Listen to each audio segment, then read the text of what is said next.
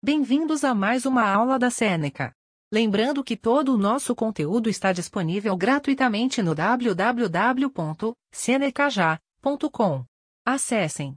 Hoje vamos falar sobre classificação das produções.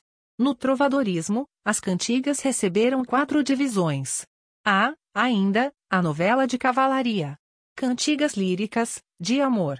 Nas cantigas líricas de amor, o homem, eu lírico masculino, interpreta uma canção para a mulher amada, que pertence a uma hierarquia social mais elevada. Ele chora pelo amor impossível e idealiza a figura da amada.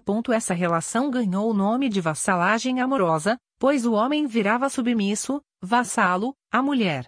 Cantigas líricas, de amizade. As cantigas líricas de amizade são mais populares, incluindo o eu lírico feminino, apesar de o autor ser homem. A mulher interpreta a canção em nome de um certo amor, declarando-se e saudando. Nessa situação, o amigo é, na verdade, o namorado. Cantigas satíricas, de escárnio. As cantigas satíricas de escárnio caracterizam o intérprete que canta para falar mal de determinada pessoa. Repletas de indiretas e figuras de linguagens para promover sentido duplo. Cantigas satíricas, de maldizer. As cantigas satíricas de maldizer tinham justamente a função de maldizer alguém, mas de forma direta, ao contrário das cantigas de escárnio. Nesse caso, as palavras utilizadas são bem mais agressivas e de maneira literalidade novela de cavalaria. As novelas de cavalaria abordavam as histórias de grandes heróis.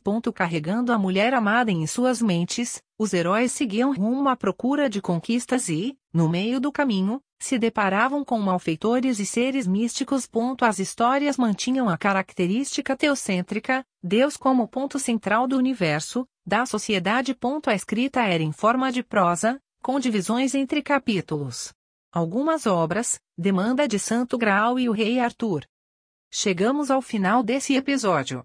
Lembrando que tem muito mais conteúdo, exemplos e exercícios gratuitos disponíveis no www.senecaja.com.